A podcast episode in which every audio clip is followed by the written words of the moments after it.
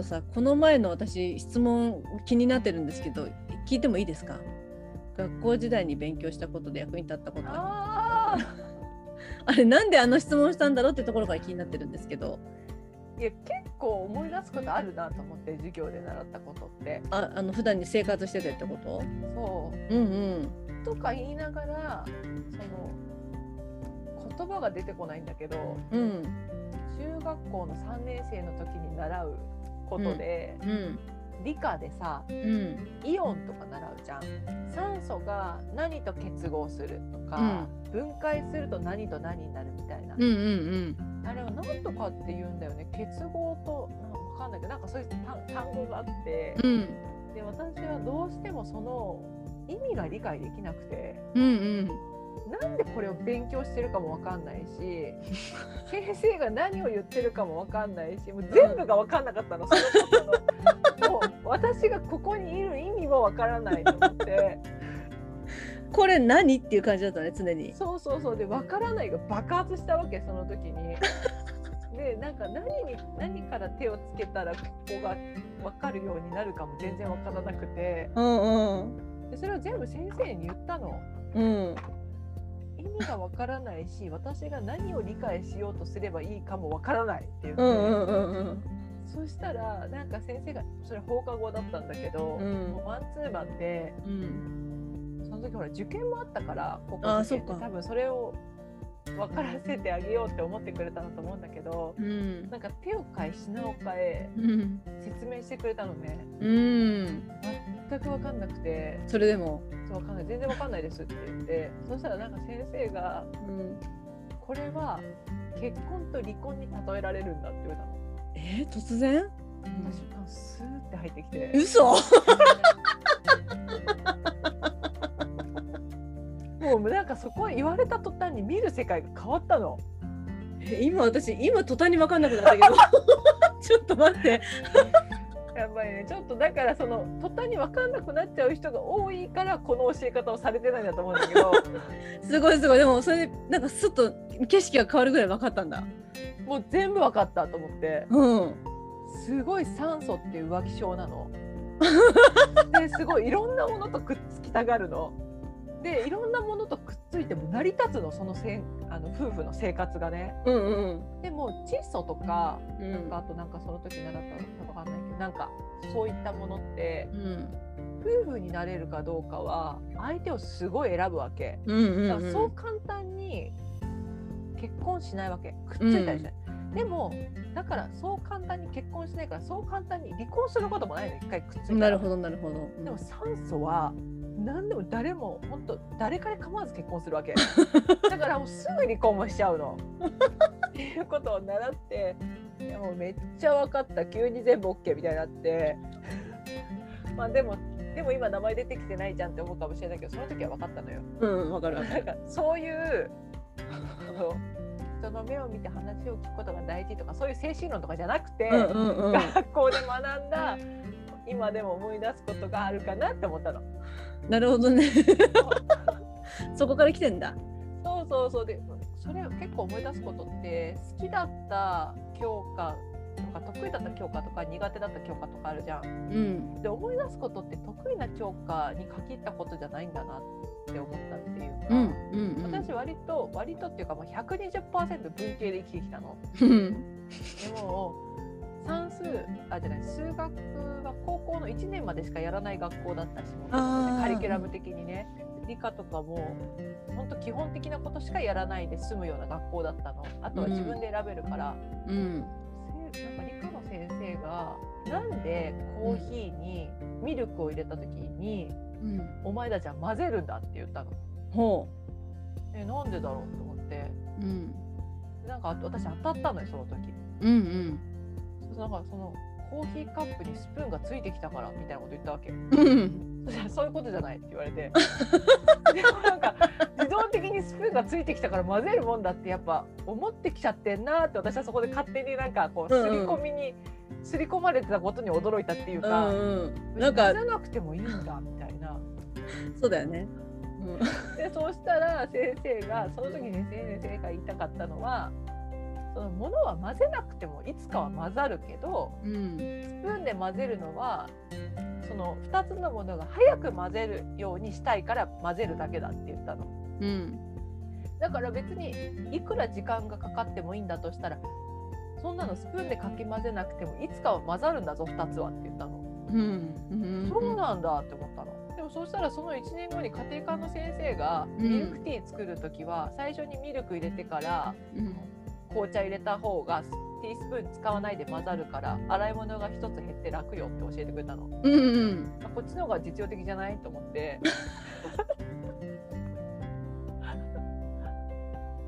結びついたわけねそれ。そうそううんなんか1年前理科の先生がなんかいつか混ざるみたいなこと言ってたなと思ったの。でもいつかって待たなくてもミルク先に入れれば混ざるんだなとか。生きる知恵ってこっちの方だよなって思って。実用性ね実用性。へえ。そういうことある？私はうん地学の先生がうんその本当に地学を愛していてね地学という 学問を。ぽいぽい地学なんて愛してなきゃなれないよ。でなんかすっごいもう本当お面みたいな顔してる先生でそのもう表情がないわけ。もう口がかろうじて動いてて話してるみたいな先生なんだけど。地学にふさわしいね。もうなんか学者肌っていうか。で固まってんなっていう顔固まってんなって表情筋がもう落ちてるなっていう感じの顔なんだけどその石とかについてのこうなんていうのかな。話をする時にもうほころび始めるわけ。顔がね。で石っていうのはねロマンがあるんだよっていうわけ。うん。でなんでかみたいなこと言うんだけどそのこの石はどこから来たのかとかいうことを考えたりあとなんかその星の話とかにもなってで星の何光年離れてるとかってあるだろうって言ってで空を見た時にキラってしてる星を見た時何光年は離れてるっていうことはその何光年の昔光って光った時の光が今届いてるんだよって言って。でもその星自体は今はもうなくなってるかもしれないんだって言って。なくなってるかもし今はなくなってるかもしれない星のその時の輝きが今俺たちに届いてんだよって言って。熱くなってるね。ロマンがあるだろうって言うから本当ロマンがあるなと思って。そういう感じでね、まあ、その そういうのを思うとだから今もパッて空を見た時に星がキラキラしてるなって思うだけじゃなくてもう今はないかもしれない輝きが今届いてるのかもしれないって思うとちょっとこれ話飛躍するかもしれないけどなんかこう子供の時に教えてもらったことが今わかることってあったりするじゃない、あの時何言ってんだろうこの人って思ったようなこととかでも、今になっていや本当その通りだったなと思うっていう、まあ、その人が今死んでる生きてるとか関係なくそういうこう時間を経て自分に届くことってあるなと思って心に届くことってねロマンがあるなみたいな そういうこうなんかちょっと教訓的そのそういうこう地球にまつわることっていうのはそういうのがあるなだからそういう視点をもらえたっていうのはすごい役に立ってるなっていうだからこう物事の世の中の人じゃなくて地球のこの、まあ、営みというかサイクルの中で起きてることをそういう視点でね物を見れることができたのは良かったなって思ったりあとこれは卒業してからとかじゃなくても学生の時からすごいずっと役に立ってきてるなと思うのは美術の時間に習った色の円のあるじゃない？あれでこう向かい合わせの色が補色関係って言ってお互いにこう補い合ってる色っていうのででこうその隣り合わせの色はまたこうなんだっけな類似色だとかなんとかっていうんだけど合いやすいとかで洋服選ぶ時とか物の配色を決める時とかにすごいいつも考えてるのその色のことをね。でこう自然界を見てもあの花とかってそういう組み合わせでできてたりとかするからパンジーも紫と黄色が一緒に入ってたりとかだからなんか補色補色っていうかあの色の色のえっと色で学んだことっていうのが結構ずっと生きてるかなっていう感じだね。洋服選ぶ時とかね。実用的だね。実用的そうそう実用的な感じでね生きてるなって思ったりすることかな。全然でも主要な言語じゃない主要な科目じゃないよね。国語とか数学とかじゃないんだけど。そうなの意外とね。意外とね。うんあと私こう中中学の時に高橋先生っていう、うん、大門道子並みに一匹狼の家庭科の先生がいたの。それはもうさぞかし一匹狼だね本当。もうそもそも講師の先生なのね。家庭科の先生なんだけど、うん。で年が20代後半かもしくは30代前半ぐらいで。うんうんうん。で茶髪でストレートで腰ぐらいまであるロングの髪の毛なので 癖が強いな、で家庭科だから白衣着てるんだけどうん。もうもはやそれもコスプレに見えるみたいな。で中ミニスカートなの。だろうね。ででヒールで歩いてきて。でその先生ちょっと癖が強いからなんか無視されたとかっていう子もいたりするぐらい、うんうんちょっとこうエコひいきしてるんじゃないかって噂が立っちゃうような先生で。で私はすごい好きだったの癖が強いから、そしたらその先生が家庭科の授業でうん。なんかネットショッピングの怖さみたいなことをやった時があっおて。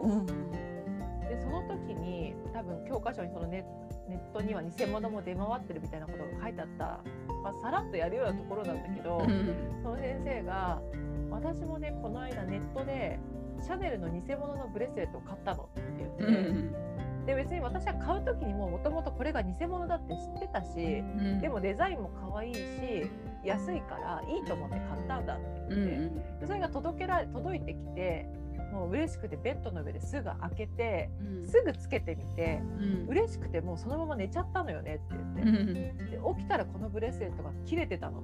うん。偽物ってこういうことって言われたの。それすごい印象的で。えーと思ってこんなに強気な先生もそんなのなんかミスを犯すんだと思って。偽物って怖いと思って偽物ってこういうことっていうね。それ言ってた。偽物ってこういうこと。クオリティも偽物だからっていうね。そうそうそう。だからその分かってるからそれでいいとかじゃないのよって言ってやっぱり偽物にはそれだけの意味っていうかその偽物であるゆえんがあるからってすっごい衝撃的。なんかもう。え絵面として衝撃だよね結構ね。忘れらんないよなそういうの結構で本当今大人になってわかるけど本当にさ学校の先生ってすごい癖のある人ばっかりだよね。あんまりいないよね大人になってさ社会でそういう人ばっかり。ないない。本当すっごい癖強い人ばっかりだったなと思って多感な時期にあの人たちに囲まれてたっていうことをなんかみんなどう思ってるんだろうと思いながら。本さ、まあ、教室には大人が一人先生しかいないけどさ、うん職員室にはその癖の塊がいるわけじゃん。そりゃ起きるよないろいろって思うよね。本当ね。よくまとまってたよっていうその年功序列のなんかああいう古いスタイルとかがない限りはもうダメでしょっていう感じでね。本当に。だからさたまにさなんか先生でさ先生のことさこう愚痴ってる人とかいなかった？あの先生はまた勝手にもうみたいな。いるいるいるいたいた。そうなるよね。悪口聞かされてる時あったね。あとなんかすごいこれ一人と今だと多分すごいやばいと思うんだけどなんかあのその先生はそのどれぐらいこれが通るかっていうのでずずっと着せるしてたとかいう先生がいて。どういうこと？どういうこと？その定期を見せるときにうん。その結局駅員さんってちゃんと見てないんじゃないかっていうね。その駅のそんなえっと使使えー使用期限みたいなやつをちゃんと見てない。そのだから定期切れてますよ。とか、うん、で昔ピックがない時だったから、あ見せるってことね。そう駅員さんが見せてた時に。パスしちゃうってことか。そう。であの結構でそのごまかしたい人自分はもう定期切れてるのにその定期で通りたい人って結構こうおどおどしてるっていうか弱気だから駅員さんも気づくんじゃないかなって思って本当に見てんのかな？どうなんだろうってこれを強気でやったら駅員さん見破るんだろうかと思ってちょっと実験したって言って。先生が？先生がだよ。えやばいでしょ？ー、やばいよ。でいつも定期見せるときにガッてこう見せるんだって顔の前にガッて。そう。今このズームの絵面もななかなか強烈だったけどそしたらいいの？大丈夫だったでのガッて見せられたらなんかこうその堂々とした様子にあの駅員さんもあこれ大丈夫な人なんだろうっていう思っちゃうらしくてなんかそれでしばらく通ってたんだって何ヶ月か。へで意外と行くもんだなと思ったらしくてでも別にバレたらすぐ払おうと思ってたらしいんだけどなんかである時とうとう、まあ、捕まってっていうか別に犯罪者って言ってなくてあの 指摘されて切れてますよってちゃんと指摘されてそういうことやったっていうのを聞いてさその時は「えー」とか言ってたけど今「えー」じゃ済まないよなと思って。ーもうアウトでアウト。アウトでしょ。っていうねなんか話があったりとか。あとまあ家庭科の先生と数学の先生が結婚したのね。うん。で数学の先生はもう若い男性の先生で、まあ、割とイケメンで通ってたわけ。うへん。であの奥さんの方の家庭科の先生はまああの、まあ、あれは絶対騙したんだよとか言われちゃうぐらい、まあ、うち女子校だったから結構そういうの割とみんな過激に言ってたんだけどあれも完全に騙したねとかたぶらかしたねみたいなこと言ってたんだけどあのなんかこう家庭科の先生なんだけど家庭科の授業って調理実習とかがあるからあと料理部みたいなのも確かあったかな当時。でなんかその時作ったなんかこう料理をあのなんか余ったのなんか先生がちょっと欲しがってるみたいなこと言っててあれが晩晩ご飯にするんじゃないの？とか言って周りで言ってた。その女の先生の方がね、うんうん。調理実習監監督しててね。でそうそうそうそう、うんなんかちょっと残ったらなんかほ欲しがってるとかなんか持って帰ろうとしてるみたいな話があってであれ夕飯にしてんじゃないの？とか言ってちょっと言ってた人がいてさすがにそれはないだろうと思ってね。うん、でで新婚なんだけどなんか新婚3ヶ月ぐらいの時にね旦那さんが栄養失調で入院しちゃってね。名誉に関わるじゃん。でもなんかみんな え？ってなって。あれ本当本当にそうしてたんじゃないかっていうかなんかあのちょっと家庭科の先生の奥さんであだ奥さんが家庭科の先生で栄養失調ってちょっとやばいよねっていう感じ。やばいよ。一番奥さんがやばいと思ってると思本当にね。そういうこう夫婦がいたりとか。先生だからそれね。う えでもすごいね。面白いね。か学校の先生同士で結婚するなんて。あそうそう。職場恋愛だよね。だからね。ね。うん、で私の部活のちょっと顧問の一人だったからその奥さんの方が。え家に電話かけたりすると掃除機の音かか、ね、聞こえてきて。う誰かけてんのかなみたいな。本当だよね。今奥さんと喋ってるしなってことになそうそうそうそう。でその旦那さんの方は私の学年の先生だったのよ。だからちょっと両方と両方とともこう関係があったから、まあ、すごいこうどうなっていくんだろうってみんな見守ってた人もいたと思うんだけどちょっと途中からかわいそうになっちゃってその旦那さんの方が。それは騙したと言われても仕方がな。い仕方がないねっていう感じだったけどね。そう。そういうちょっと本当変わ変わった人たちがねいたよなと思って。うちの高校の先生あのもう本当その先生は全然あの悪いとこ悪い人とかじゃなくて面白いおばさんっていう感じの家庭科の先生だったんだけど、うんうん。なんかその先生がダイエット部っていうのやってて でもその先生もちょっとふっくらしてたしでも全然もうあの年齢にしたらもう全然普通の体型なんだけど、うんうんでもダイエット部っていうのをやってて、うん。で何人かの女の子たちと一緒にそのダイエットにふさわしいなんか食べ物を作るっていう結局食べてんだけど っていういうのをやっててで私がなんか友達と歩いてる時に廊下でばったり会って「先生何してるの?」みたいな話したら「うん。今ダイエット部で活動してるから」みたいなこと言ってて。うん。さああなたはダメよ入っちゃうあなた痩せてるからって私言われて友達、うん。隣隣の友達が「あなた入りなさいよ」って言ったの。うん。気まずいじゃん。本当だよ。うん。何言ってくれちゃってんのと思って、うん。あうん。なたはいいいわよ入る資格があるわとか言って。え 特に入る資格とかいらないじゃん。ー、だからひ人からやり直してほしいよね本当にダイエット部にいる人の言葉とは思えないね。いや本当何言ってくれちゃってんのと思って。うん。でなんか今何作ってるんですか？ってなんとかとなんとかって2つぐらい作ってんの。もう一生痩せないわと思って。何したいっていうねとりあえず。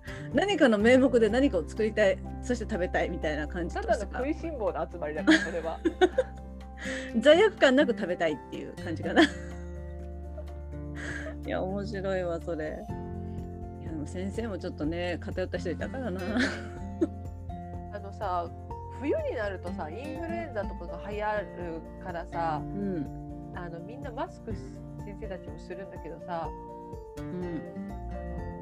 アベノマスクみたいなマスクはさうん。良くないってその時も言われてたわけ。あそうなんだ、うん、そう。それで不織布のマスクをした方が効果があるって言われてたの。うん。それなのに副校長先生がもうガンとしてうん。アベノマスクみたいなマスクをしたままだったの。うんうんそうしたらそのもういよいよ流行ってきて学級閉鎖とかになっちゃうかもしれないし、そのうん受験の子たちもいるから3年生はっていうシーズンになった時にうん。職員会議で副校長先生あなたのマスクですよって名指しで言われたらしいえの、ー 校長先生に。まあ校長しか言う人いないよね。そうか。でも外さなかったんだよねって担任の先生が言ってた遠い目えー。外しなよ。チャンスだよ外すチャンス。もう。やばいもう何回も言われてるけどさ今取ったらもう恥だと思ったのかもね。もうここまで来て外せないって思ったかもうそれが恥だよ本当に。もうあなたのマスクですって言われてるのに。言われちゃったなすごいな そういうのあるよね。そういうのある。そういうことをそのマスクを見るたんびにああ校長先生怒られてたんだなって。思い出すね。確かにね。思い出す。だからそうそうそう。あとその体育の先生がスポーツジムのインストラクターだった人だったの。うんうん。だからちょっとちょっと先生っていうより本当インストラクターさんみたいな感じだったんだけど、うんであの女の子たちに体育を教えてる時にうんなんか別にボール投げるっていうことも適当にやってんじゃないぞって言われてそのお前たちがその体育この1時間終わればいいやって思ってるかもしれないけど、うんお前たちはきっと将来必要になってくるって言われてえ？そんなんないよと思ったら、うん。デートする時とかにもしかしたらキャッチボールをするかもしれないって言われて。どうして？その時になんか変な投げ方その肩から手生えたみたいな投げ方とかしたらもう彼氏に惹かれるからもうある程度うまい投げ方がここで身につけられると思ったらそれがタダなんだからなみたいな言われて逆にフルスイングでなんかこうすごい振りかぶって投げられても引かれると思うんだけど。確かに。いい球投げたところでね。そうそう。ヒュンっていうやつ投げてもね。でも。ど真ん中来たわっていう球そうでもね。そうそう揺らぎのない球をね投げたりとかしてもね。面白い。それで教えてもらったの球の投げ方を。そうそう。それでなんかもうすごい結構みっちり言われるのこううんうん。投げ方が。こう相手に取りやすい球をとか、ちょっとちょっとずつ距離離していってとか。えうんうん。だからその球を投げるっていうこともそうだし取る側も両方うまくできないとキャッチボールは両方がうまくないとある程度うまく成立しないから両方ともちゃんとそれなりにできる。もう別にプロ野球みたいにならなくてもいいけど ある程度ちゃんとできないとそのいい感じの雰囲気の時にキャッチボールしてるのにうんあさっての方向に投げたりとかしてたら話が続かないから。うんちゃんと投げて取れてっていうのができるようにならなきゃダメだって言われて なんか先生好みの女性にさせられそうなんか もうだからキャッチボールできる人がいいんだろうね。そうだねキャッチボールでみ最終的には見極めるのかもしれないね。いい雰囲気になってきたな。よしキャッチボールだみたいな。それで落第だって言われるかもしれない。お前も落第だって。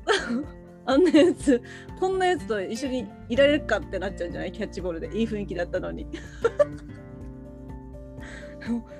でもさ今の先生の話で思い出したけど私小学校12年の時に一緒だあの教えてもらった先生と56年の時に教わった先生は割と高齢の先生だったんだけど結構こうモラル的なことを教わったような気がするなと思って。あの水暴走とかになる時期なのね小学校12年とかってさ。でクラスの男の子がいち早くなって。で、まあ、治ってやってきたんだけどまだこう皮膚にその水暴走の傷跡が残ったままだったからあの結構まあリアルにねちょっとカエル顔の子だったんだけどなんかこうなんかもう ちょっとこう目が離れててでもキョロっとしててで口もなんとなくこう横にこう広がってるへの字口みたいな感じで。なんかこうなんかイボガエルみたいなこと言われて いかにも小学生だと思うんだけどでイボガエルとかなんかこっち来んななんかイボが映るみたいなこと言ったりとかして。それを見てた先生がねもう多分50ぐらいの先生だと思うんだけど帰りのホームルームの時間にちょっと今日はみんなに話したいことがあるって言って「まるくんのことイボガエルだ」って言って「いじめたでしょ」って言って。でこれ本当にやっちゃいけないことよって言って、うん、でみんな何が原因だったと思う？何がまずかったんだと思う？どうすればよかったんだと思うって。みんな言ってごらんなさいとか言われて一人ずつとか言って。みんなえってなって。でなんかここに「はい」とか手挙げて言うんだけど「違う」とか言うわけ。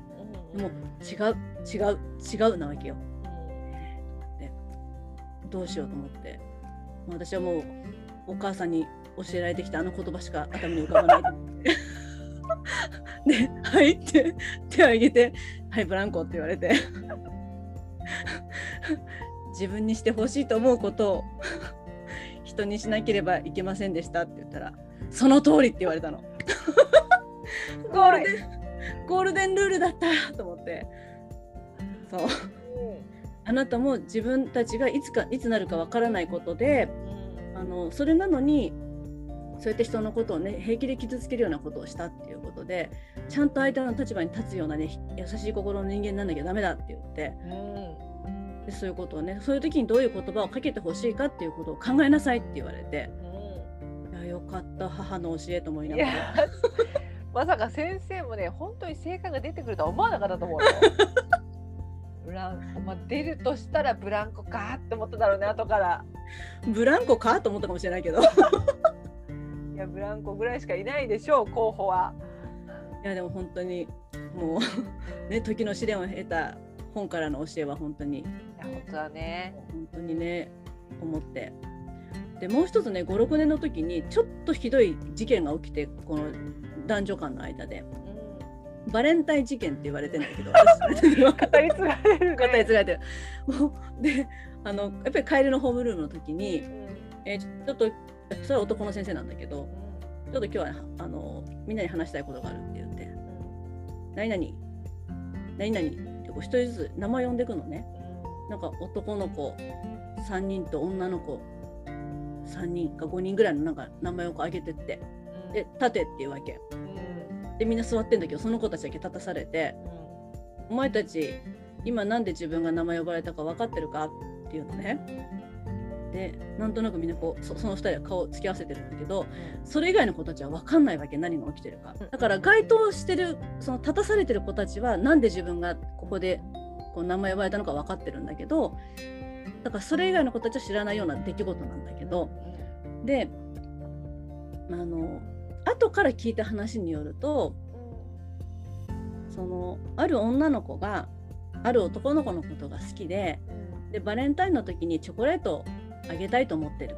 っていうことをクラスの別の女の子が聞きつけてでなんかその、まあ、チョコレートあげたいと思ってる女の子が A 子ちゃんだとして、で A 子ちゃんが好きなのが B, B 君だとしたら、その A 子ちゃんをいじめたいと思っ、まあ、嫌いだった他のクラスの女の子たちが結託して、うん、B 君にチョコレートもらったら目の前で食べてそのまま返してって言ったみたいなのね。うん、でなんかそんなことを画策して、うん、まあ、A 子ちゃんをすごく傷つけたっていうなんかまあ概要を言うとそんな感じなんだけど、実はもう少し後ろにはちょっともう少しひどい込み入ったようなことをなんかいろいろやってたみたいな、まあ、あんまりこう小学生らしくない事件だったんだけど、うん、まあ、でも基本的に人を傷つけるために、うん、あのまあ、仕組まれたちょっと彼らにとってはゲームみたいな感じだったんだけど、うん、で、えーと、それは私は後から聞いたことで、でも先生はその時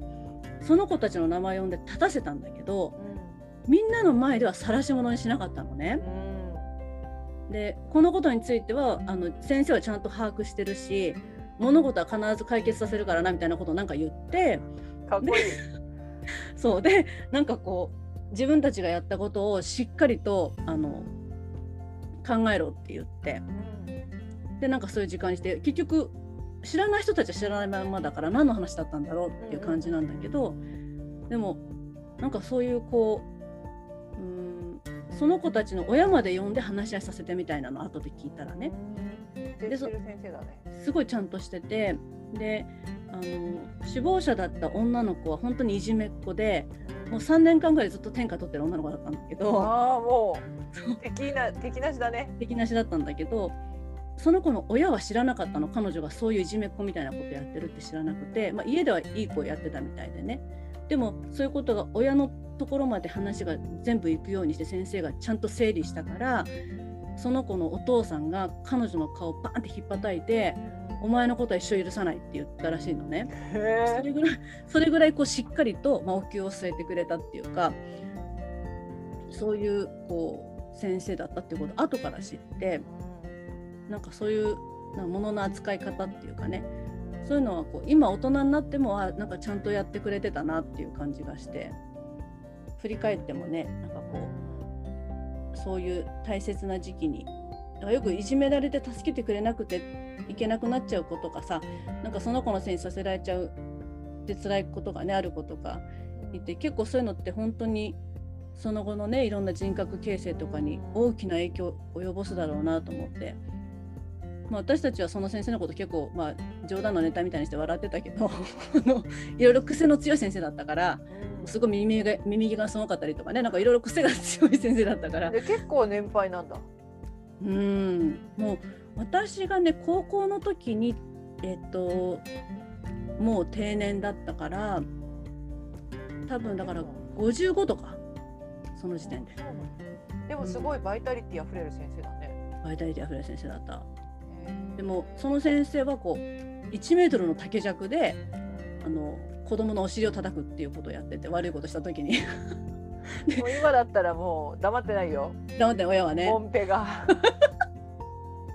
でもあの私も叩かれたことあるんだけどお尻。あの机に手をつかされて、うん、でちょっとお尻をこうなんて突き出すじゃないけど形してしてピシッて叩かれるんだけど、うん、まあ、私は叩かれるに、まあ、ふさわしいもっともなことをやらかしたからいけないんだけど。やらかしたんかい。やらかしちゃったんだよね。もうなんかね 教団いやそれちょっと話してもいい？そしたらそれ。お願いします。くだらない話ですけど。あのこうクラスの男の子と女の子にそれぞれバスケットボールが1個ずつ与えられてたのねそのクラスで。でお昼休みになったらそのボールを、まあ、男子とか女子とかはそれぞれ、まあ、使って体を動かして遊ぶことができたんだけどある日そのボールがなくなったっていうことになってでどういうことでなくなったのかっていうのを、まあ、先生から質問されてで先生は教壇にま座ってて教卓に座っててっていうのかな。で、まあ、女子生徒がみんな先生の教卓を後ろ側に囲むようにしてあの立ったまま先生からいろいろ質問を受けてて先生に質問してたわけ。私はちょっと先生の、えっと、右側の少し背面側、うんうんうん、右斜め後ろっていうのかな？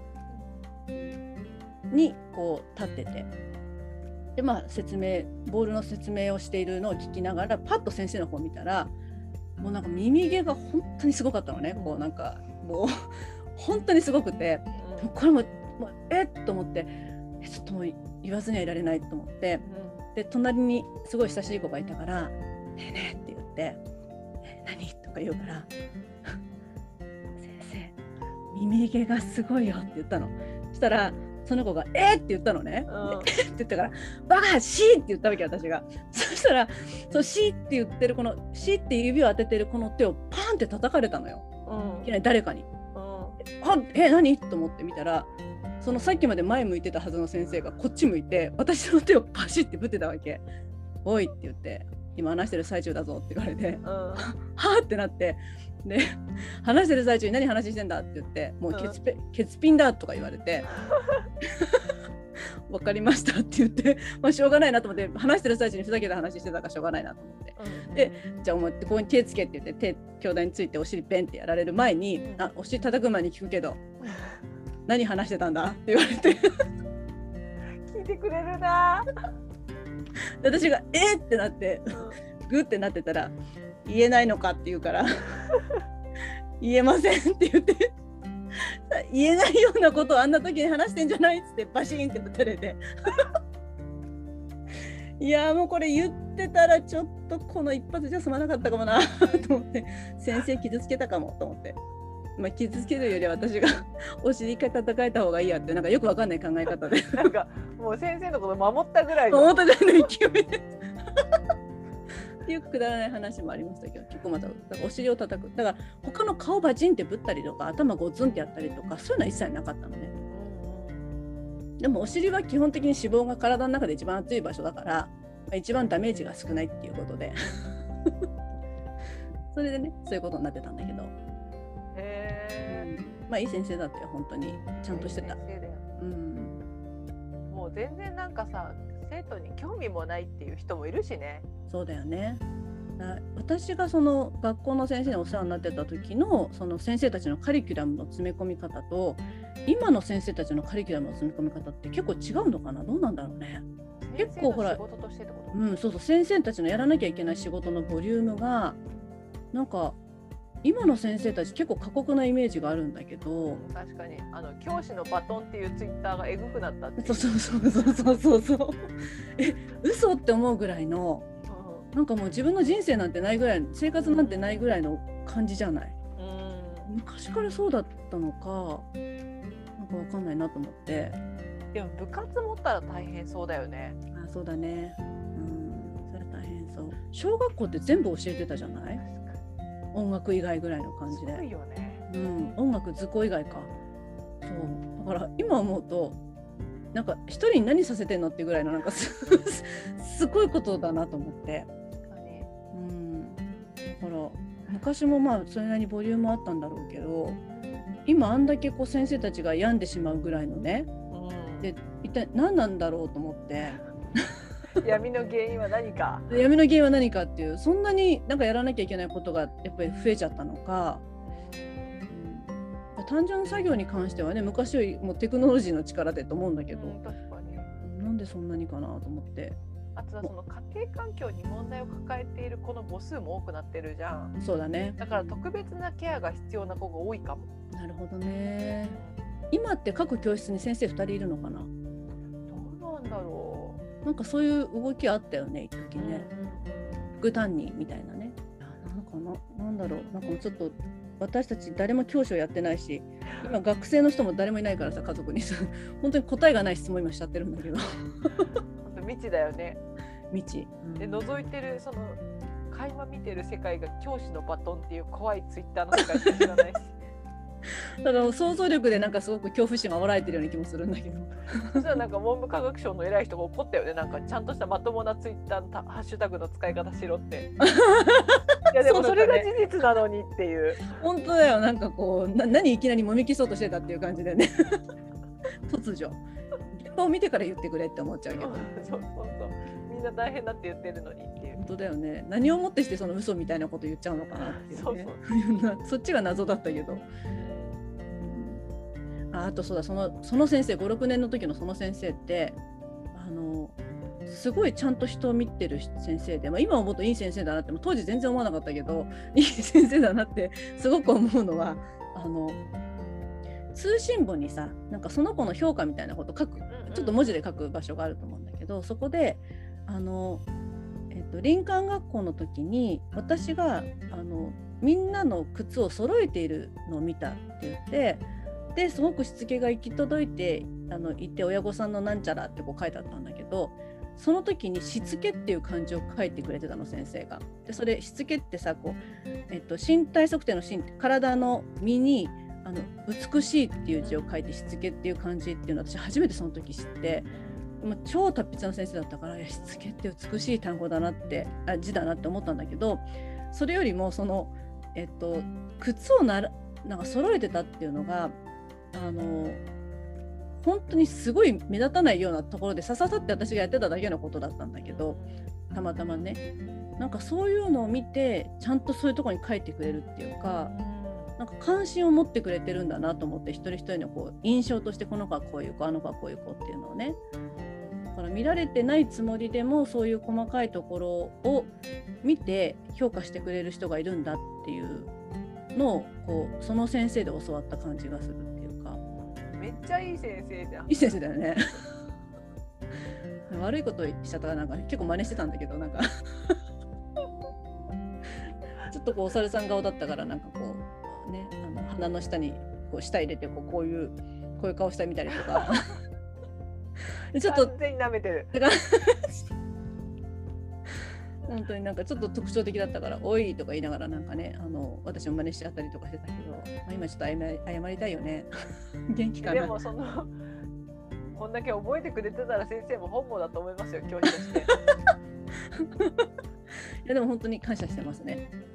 素晴らしい先生ですね。そういう大人と出会えたのはね良かったですよね本当ね。私の小学校5、6年生の時の先生はうん。あの男の先生で多分4 50 50いかないぐらいの男の先生だったと思うんだけど、うんうん。私がもうその時に身長が170あったのでうん。でその先生はなくて170男の人でああそうか。うん。多分68とかちょっときりないちょっと少ないぐらいで、うん。まあ、接する機会も多い近い身近な男の人っていうこともあるけどうん。多分私のそれまで生きてきた中でうん。出会った小さい男の人初めてだったのその人が。なんかもうちょっと周りもうちょっと大きかったの当時ね。男の人たち周り大人が。たまたまねたまたまたまたまたまたまでその先生が初めてちっちゃい男の人だったの初めての。大人なのにね。大人なのに。大人なのに私よりちっちゃいっていう。でその先生はちっちゃいのに怒るとすっごい声が大きくて怖いの。へえそれで私ちっちゃい男の人は声が怒ると大きいっていうことを学んで。学ん学んでっていうかそれでお母さんに言ったらお母さんも確かにそうだねって言って嘘？うんほんとなんか背がすごい大きい男の人で声をすごい大きくして怒る人ってあんまりいないと思うの。でも背がちっちゃい人ってお男の人怒ると怖い。これは真実です。どうですか？ブランコと私の中のエビデンスをちょっと え？まあ、まずその大きい小さいは何センチを基準にしてますか？で70を区切りとしましょ70 170を区切う。りで、うん。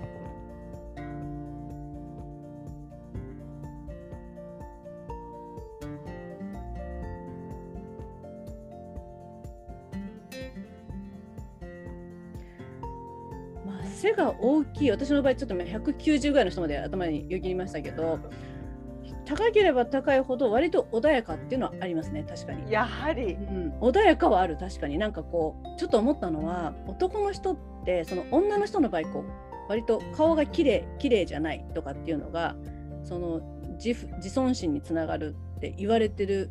それ同じものが男性にとっては身長だって言われてるみたいなんですけど身長が高いっていうことは結構な自信になるみたいであと大きいとか高いっていうことで見下されることってあんまりないっていうところで。割と平和な道を歩いてこれるんじゃなかろうかと。すごい今みんな聞いたこのちょっとした無言の時間にここまでこう組み立ててくるからねロジックを。すごくない？すごい。さっきの無音のところはノーカットでお届けしようと思いますけどもそれでこれだけ今持ってきたからブランコ。すごくない？みんな その通りだよ本当に1ミリも依存異論がありませんありがとうございます。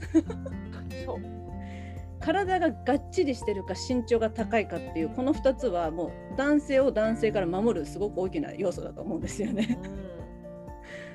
だから結構その小柄だったり小さい人の方が自分を守る必要があったり怖い目に遭ってたりとかっていうのがあるからちょっと感情的な感情面の起伏とかが若干ある可能性はあるね。ある可能性はある。うん私のイメージだと背がそんなに大きくない人男の人はうんすごい内に秘めてる情熱がすごいと思ってたの。うんうん、なるほどね。うん。ちょっと違うかもしれない自分を守ってるのかな。なんか守らざるを得ないこうサバイバルなところにいたっていうのはあるのかもしれない。藤文也さんがあの方もすごいちこ小柄なのねあの人すごくね。そうなんだ。106ちょっと待ってちょっとググってもいいですか？念のため。身長身長ね。それで190とかあるかもしれない。いやないね。絶対ないんだけど。本当？絶対ないんだ。絶対ない。それね絶対ないんだけど。190ちょっとちょっとすごく今面白かった。164センチ。おおミニマムですね。うんそう。で彼はあでも163って書いてる人もいるね。結構ねなんかあのなんか 藤井フミヤ身長って入れると大体次に出てくるのはサバ読みって出てくるんですよ。でこれでもこれでもサバ読んでたのかな？みたいな本当は162じゃないかって言われてるらしいんですけど、うん、なんかねその、まあ、160センチ前半だよね。で彼がやっぱり自分がアーティストとしてここまでこう頑張れたのは身長が低かったからだと思うって言ってた。でうん、もし身長高かったらここまで頑張れなかったと思うっていうぐらいその低いことが自分のこうコンプレックスでそのこれを超える、まあ、パフォーマンスじゃないけどそういうことに対してこうハングリーでやれたっていうことなんだと思うんだよそのそれがなんか情熱に見えるのかもしれないけど。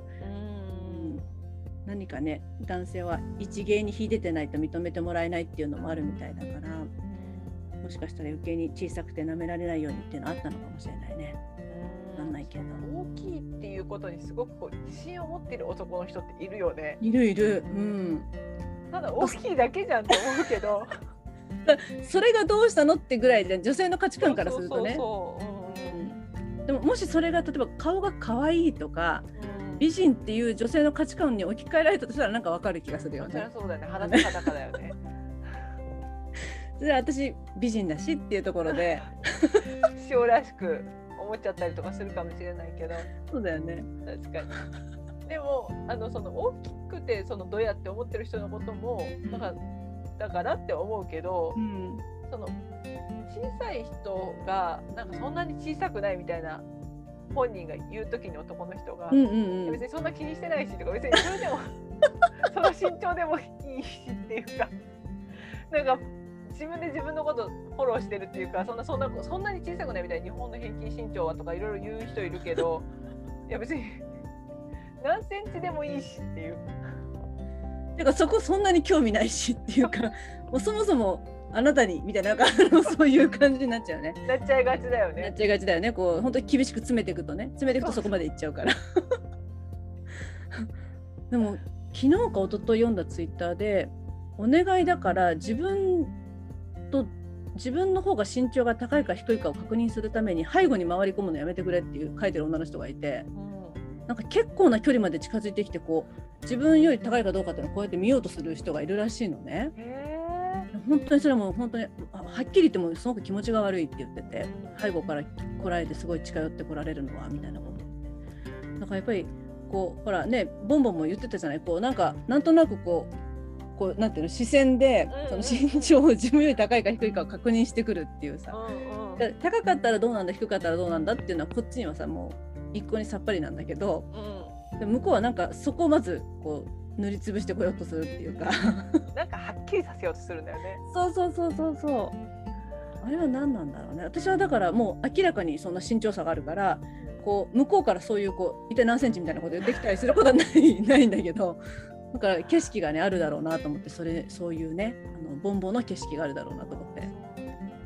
65以上になると言われるのかなそういうこと。あそうかも。割とね女性ってねちょっと高く見えるらしいの。その例えば男の人の165と女の人の165って男の人の165で高いって思わないけど女の人は高いって思うみたいにあの男性の例えば170でも男性の170ってまあ普通の感じに見えるけど女性の170だと高く見えたりとかなんかそういう風な効果があるから多分その、うんと、印象がちょっと違うっていうかね骨格からくるものなのかちょっと分かんないんだけどそういうのはあるらしいんだよね。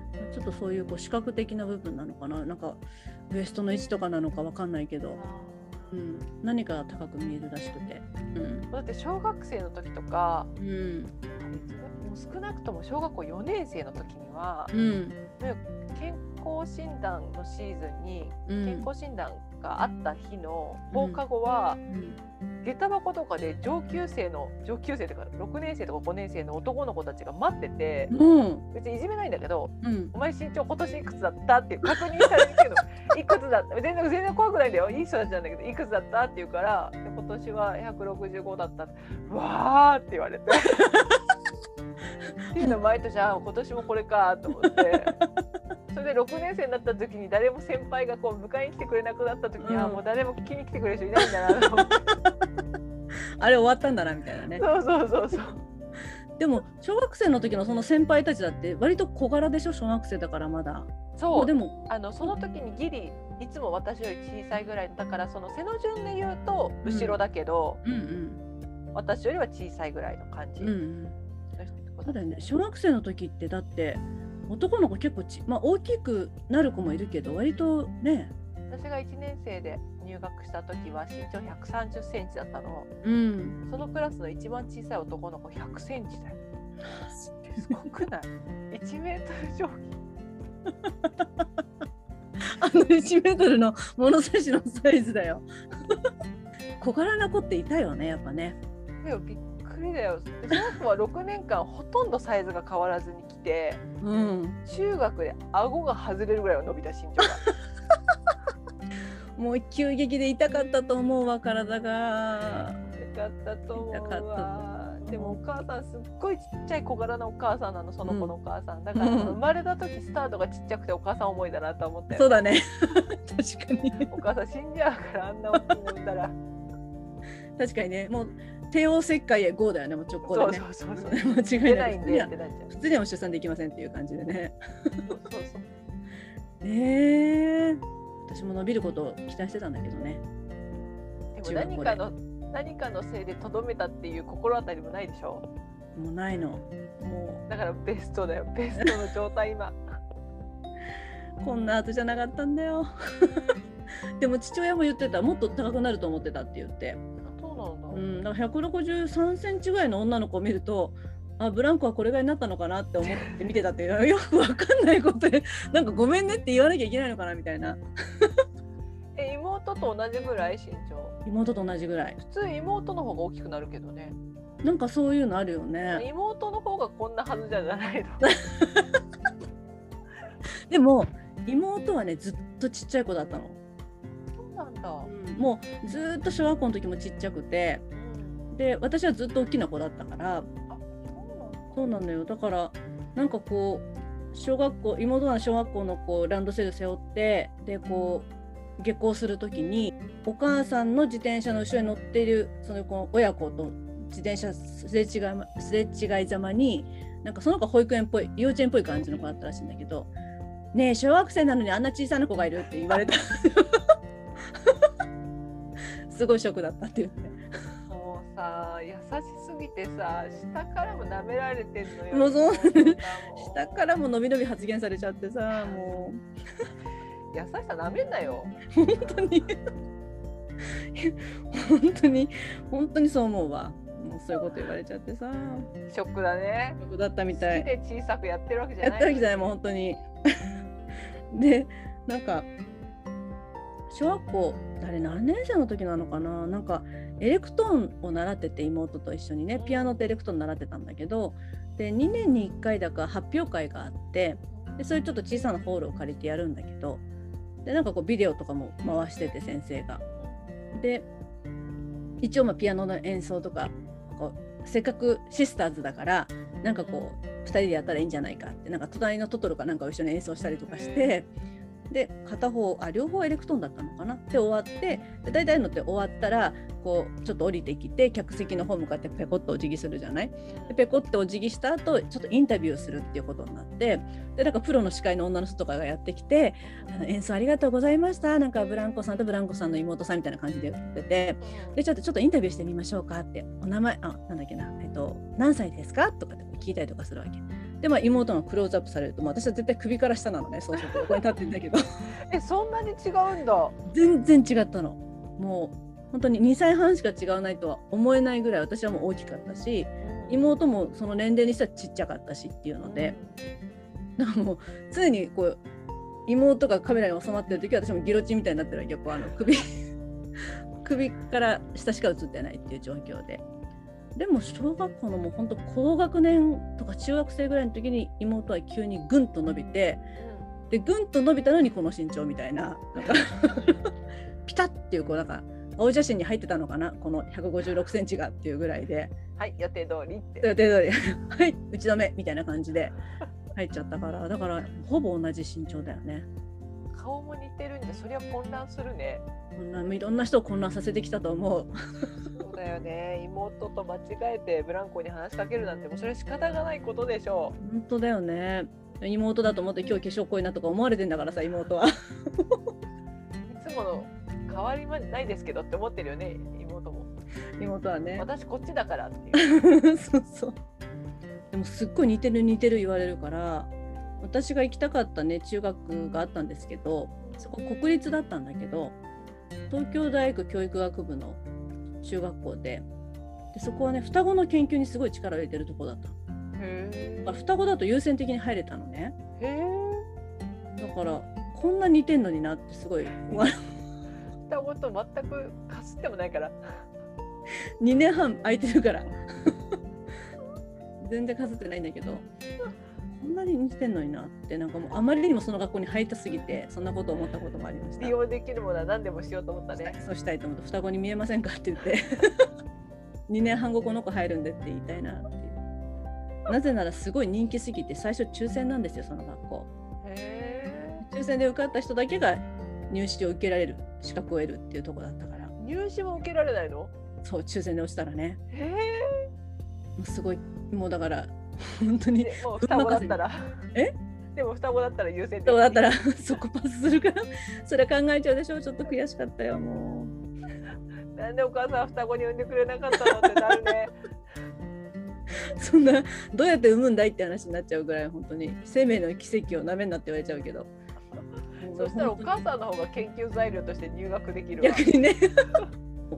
ちょうどなんかその父親にねその時その抽選券を取りに行ってもらったんだけどもう忘れもしない48番だったんですけど。覚えてるね。なんか覚えてるのそそういう時のことはね。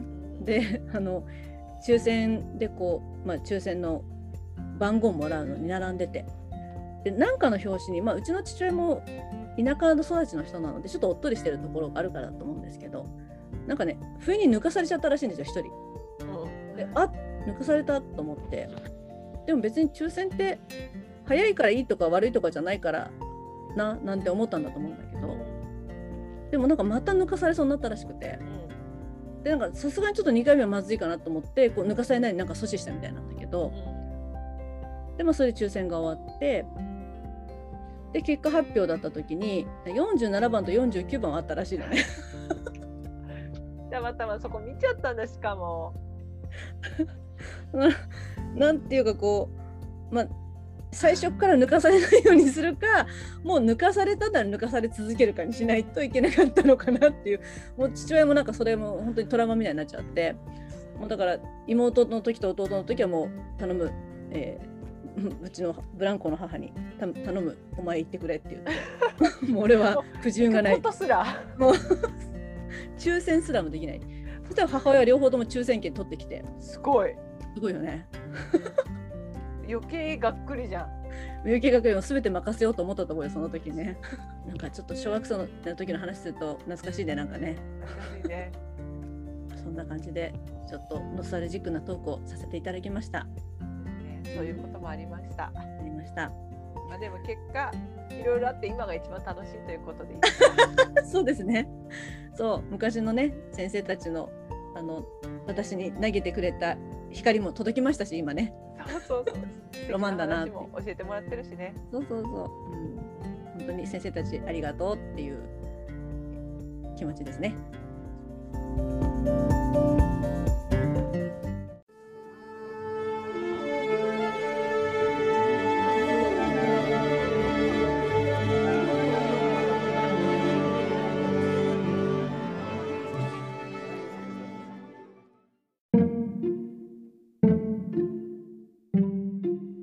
ょっとうちもあの一応私の座ってるところはあの左右に人がいるんだけどなんかわかんないけど寒い日か暑い日かしかないのねどっちかっていうと。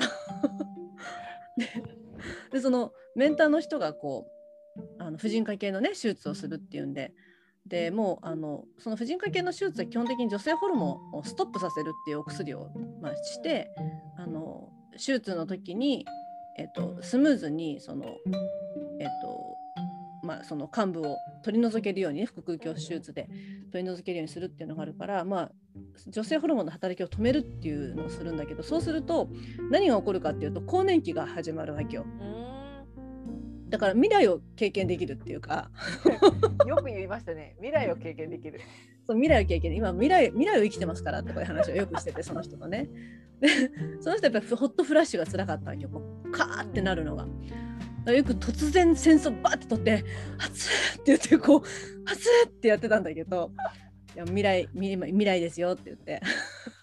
でななぜなら更年期障害ってあのどの症状が出るかは個人差があって違うんだよね。こう身体的な症状が面に出る人もいればあのメンタルの方のがよく出る人もいたりとかしてでこれってやっぱなってみないと分かんないから未来。未来なのもう今を生きたいもう未来はいいわってもう飽きたとかって言っててその人も。そうですよねって言って。だからもう未来への対策をねもう今ちょっとプレーで勉強できてると思った方がいいみたいなこと言ってて。えじゃあ今その患部を取り除いて病気が治癒完治しても、うん、更年期はやってくるの？その時期になると。更年期は、えっと、女性ホルモンが減少するその時が始まったらやってくるよね。女性ホルモンそうなんだ、そうあの高齢に伴って女性ホルモンの働きがもうあのなくなっていく、まあ、最終的には終わるわけなんだけど閉経することでね、うん、それが来るまでは、えー、それが来たらまたっていうかその時が女性ホルモンのその更年期障害が起きる時なんだけど、うん、今は人工的にその女性ホルモンの働きを止めてるから。また復活するってことね、その手術が終わったらね。そう手術ブランコのメンターはホットフラッシュ型の更年期障害のタイプの人だったんだ。そうそうそうそう。うん、ホットフラッシュぐらいしかないんじゃないかってぐらいのあのいや感じだったけど。あ、そっか、いろいろある人もあるのね。いろいろある人もある。で、あ、あとね、関節がすごく痛くなるって言ってて。私もそうだったけどあのなんかひねったかなってこう手首から転んだかなっていうぐらいのこう痛みがあってで私のメンターは肩が痛いって言ってて、うん、なんか本当肩が痛いんだよね。って。あとちょっと手首も痛くなってきたって言ってて。で私もねあのこう開けるペットボトル開けるのとかできなくなっちゃってその時は。その同じお薬飲んでた時はね。でもねあのあと関節が痛くなるから私ちょっともう半年間のお薬投与の最後の方とかはパソコンで入力するのが仕事なのにそれが辛くなって痛くて。指の関節に痛みが出ちゃってね、うん、でもこれはまあ未来を今人工的に体験してるだけだから。未来やばくない？未来やばいよね。やばい。その未来の時は、うん、思ったのはそのえーと、更年期障害の治療のやり方の一つに急に女性ホルモンの働きが減少が起きるから急激にその更年期の症状が進むっていうのがあるから女性ホルモンを投与しながら、えっと、その緩やかにしていく更年期のこう女性ホルモンの減り方を、まあ、投与しながらすることで緩やかにしていくっていう治療法があるみたいなのね。それは割と負担が少ないって言われてるから。そういうふうにする人もいるみたいで。治療も検討してるっていう未来。さすがに未来をね未来を経験するってそういうことだよねと思って。対策を取るっていうことが大事なことですとかって言いながらね2人で。ささやったね。ささやったよもう。うん、そう私より2歳年上だけど彼女は。でも私は2年前にそのこと経験してるから。おわい子だ。若干の先輩先輩ずらしてねちょっと。私なんて骨密度56歳ですよとか言っちゃってなんかもう全然自慢でその自慢なのこれは なんかでもお互い笑っちゃったりとかして。それも辛いけどでもメンタルに来てもそれで仕事も辛いね。メンタルはきついと思うよ本当に。きついよね。その関節ももちろん痛いけど、メンタルで仕事できないよね。そうそう。その更年期障害が原因でメンタルに来てるってたどり着くまでが大変そうなんか、確かうん、私のおばさんがそれだったのね。に。このうん更年期の体の症状よりもメンタルの方がひどくてうんでも自分おかしくなっちゃったかなと思ったみたいなあまりの症状にね。うん。で病院に行ってちょっとこう精神的にねこう病気になってしまったかもしれませんみたいなことを言ってでいろんな話をしてたらもしかしたら更年期かもしれないからって言われてえ更年期でこれですかと思ったらしいんだけど一応ちょっとそれに合ったお薬を処方しとくねって言われて処方されたらピタってなくなったんだって 先生大正解。大正解すごい怖かったってこんなに効くもんかと思って怖いぐらいって言っててそれぐその前まではね自分がおかしくなったかと思うぐらいもう本当に不安で焦燥感があってもうすごいどうしようって感じだったらしいんだけどうんだからやっぱり分かんないもんだよねっていうその何が出るか分かんそうない。しないもんね。うんメンタル。だからまあすぐ本番じゃなかったっていうことを、まあ、味方につけようっていうことで確かに。だって次同じ痛みが来たらあれって思うもんね。そうそうそあの時もそうだった。単なるこうね五十肩とかそういう四十肩とかそういうことじゃなくてもう完全にその更年期の症状だって分かれば対策が早く取れるしね。うんっていうことで、まあ、そのオフィスが暑いってそのその人がいる時はいつも暑い暑いとかはって仰いでてでとうとうやっぱり扇風機買ってましたね。うんやっぱり。うん卓上の扇風機。でもやっぱりいいみたい。そうだよねう。ん、結局仰いでると仰いでるのも熱量だから基本的にさそうだね。そうだ。自分だもんね。だからブーンって仰いでるだけではーってやってるからうんうんそれでいいみたいだけどねえ自分でこう決められるしねつけるかどうかもね。あそうそうそうそうエアコンはちょっとね。うんうんなんかたまにさ誰が設定したのっていう温度になってる時ない？あるある、なんかこの間もさすごい寒くてうん、寒い時そうだよねなんか寒いなと思ってずっと寒い寒いって言いながら仕事してたら隣の席の男の子が「あのボンボンさん寒いんですか?」って言って「いやもうすっごい寒くてなんか集中できない」って言って。うんでちょっとちょっとエアコン見てきますねって言われてでその子新人の子だったのうん私はもう働いて何年5年ぐらいなのにうん。そのエアコンのパネルがどこにあるか知らないの。うんうんその子知ってるは知ってどこにあるか知ってるのって言って見てきて見てきてって言ってなんかどっか行ってた彼は。うんうんうん。行ってなんか暖房23度でしたって言われていやそれ寒いわと思って 上げてきたって言って27にしてきましたってよしよし。27すごいすごい。その後ガンガンに熱くなってなんかその後誰かに下げられた感じがしたけど で23にしたやつと思って。営業さんだろうねきっとね。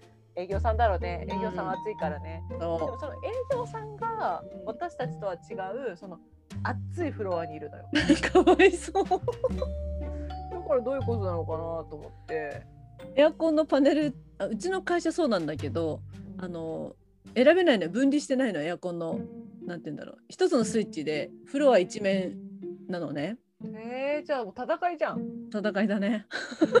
内勤対営業の。上げたり下げたり上げたり下げたりだよね